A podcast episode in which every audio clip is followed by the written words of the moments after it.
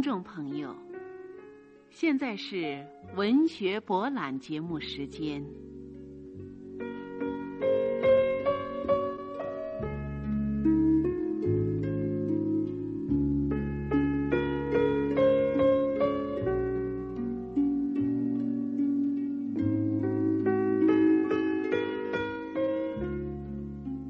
听众朋友，请您欣赏美国作家欧·亨利的短篇小说《两位感恩节的绅士》，朗诵顾威。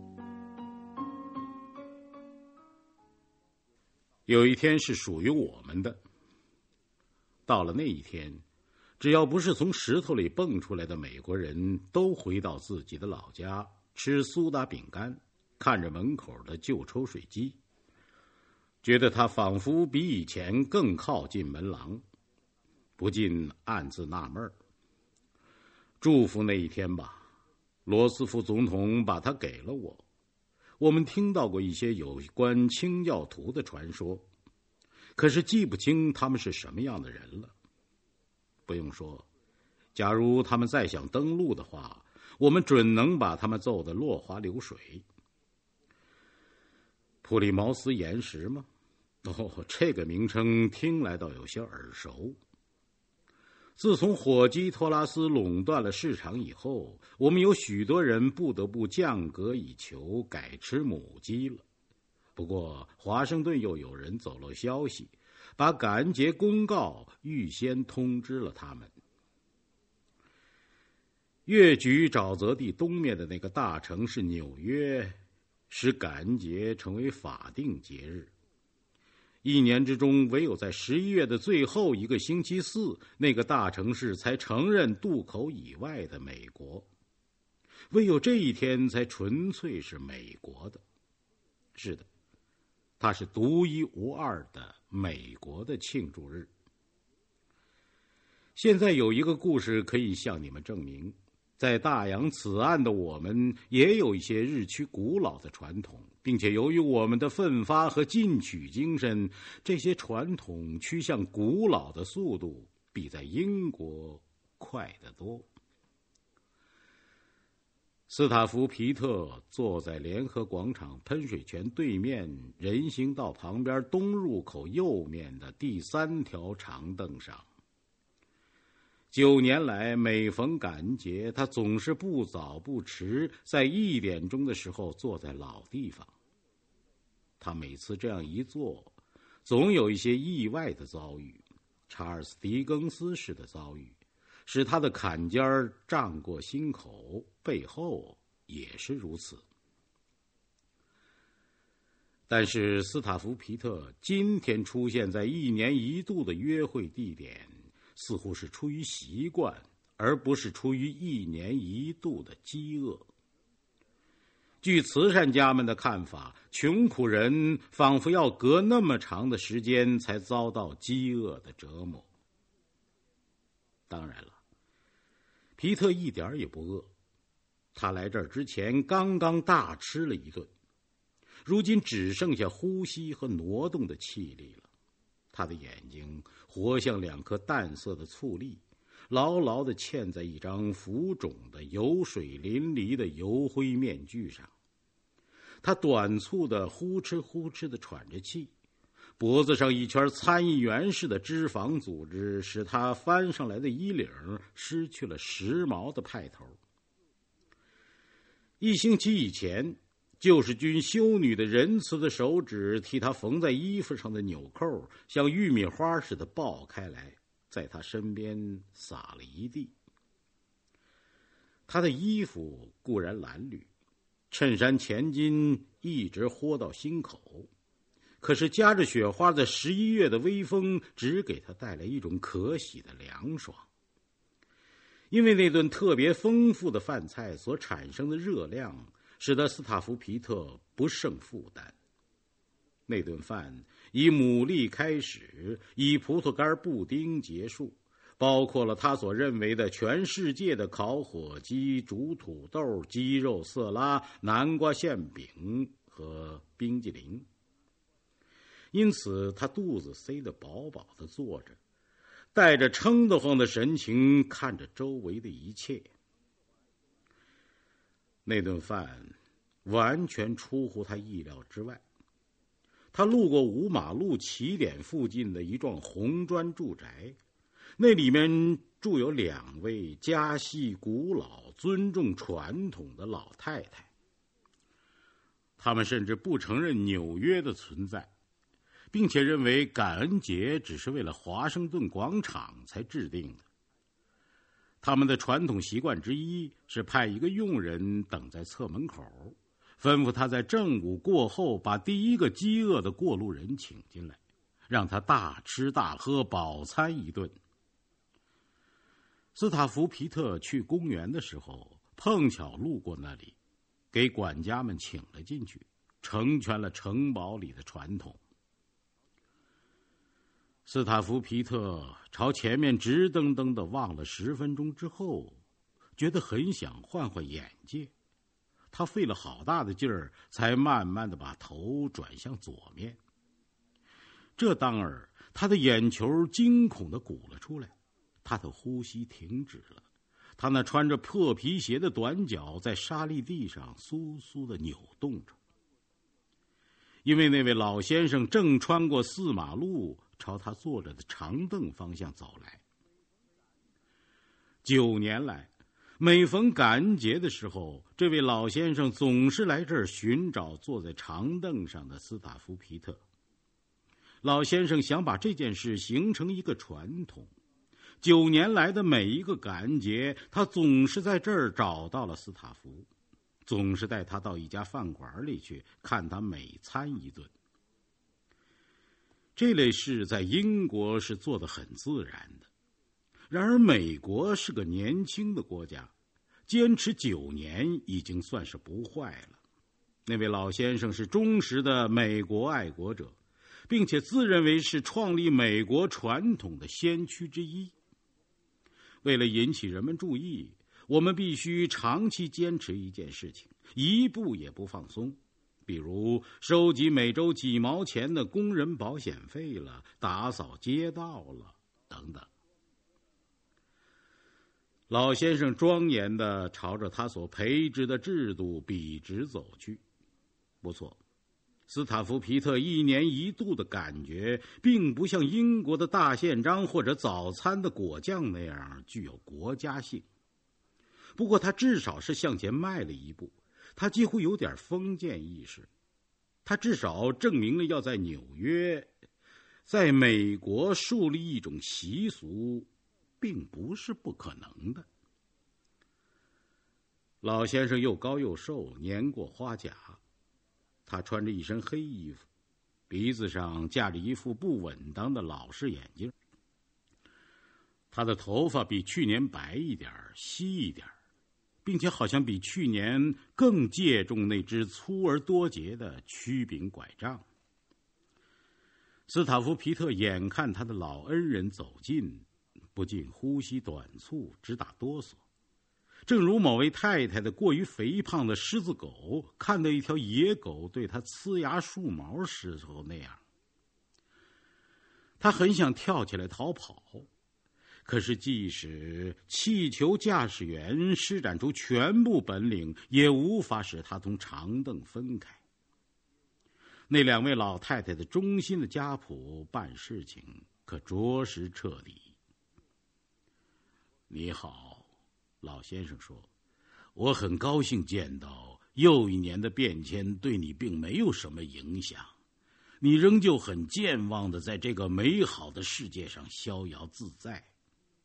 仅仅为了这一点幸福，今天这个感恩节对我们两人都有很大的意义。假如你愿意跟我一起来，朋友，我预备请你吃顿饭。”让你的身心取得协调。老先生每次都说这番同样的话，九年来的每一个感恩节都是这样。这些话本身几乎成了一个制度，除了独立宣言之外，没有什么可以同它相比了。以前在斯塔福听来，他们像音乐一般美妙。现今他却愁眉苦脸，眼泪汪汪的抬头看着老先生的脸。细雪落到斯塔福的汗水淋漓的额头上，几乎丝丝发响。但是老先生却在微微打颤，他调转身子，背朝着风。斯塔福一向纳闷老先生说这番话时的神情为什么相当悲哀？他不明白。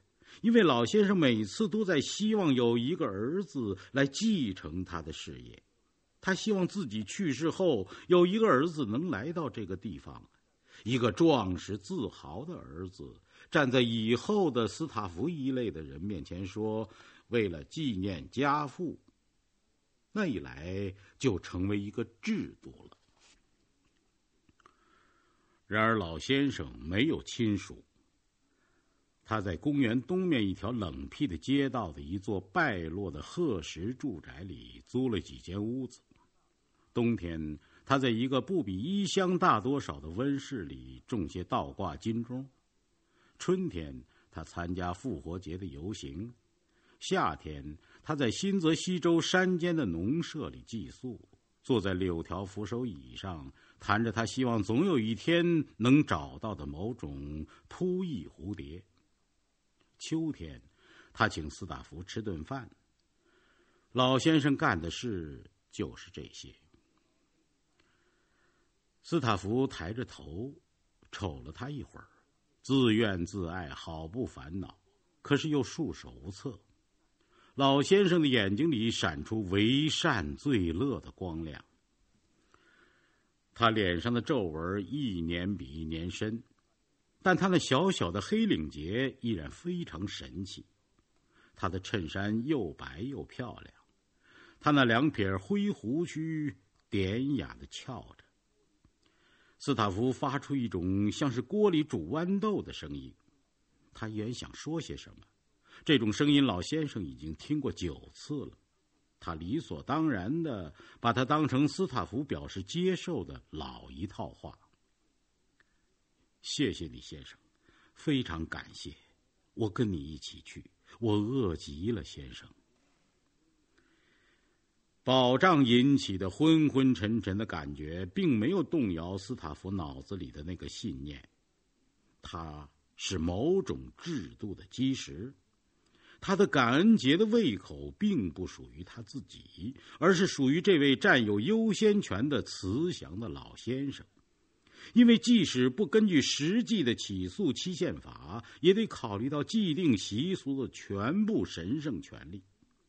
不错，美国是一个自由的国家，可是为了建立传统，总得有人充当循环小数啊。英雄们不一定非得使用钢铁和黄金不可。瞧，这儿就有一位英雄，光是挥弄着马马虎虎的镀了银的。刀叉碟碗儿，老先生带着他的一年一度的受贿者朝南去到那家饭馆儿，和那张年年举行盛宴的桌子，他们给认出来了。老家伙来了，一个侍者说：“他每年感恩节就请那个穷汉吃上一顿。”老先生坐在桌子对面。朝着他的将要成为古老传统的基石，脸上发出像熏黑的珠子似的光芒。侍者在桌子上摆满了节日的食物。斯塔福叹了口气，别人还以为这是饥饿的表示呢。举起了刀叉，替自己刻了一顶不朽的桂冠。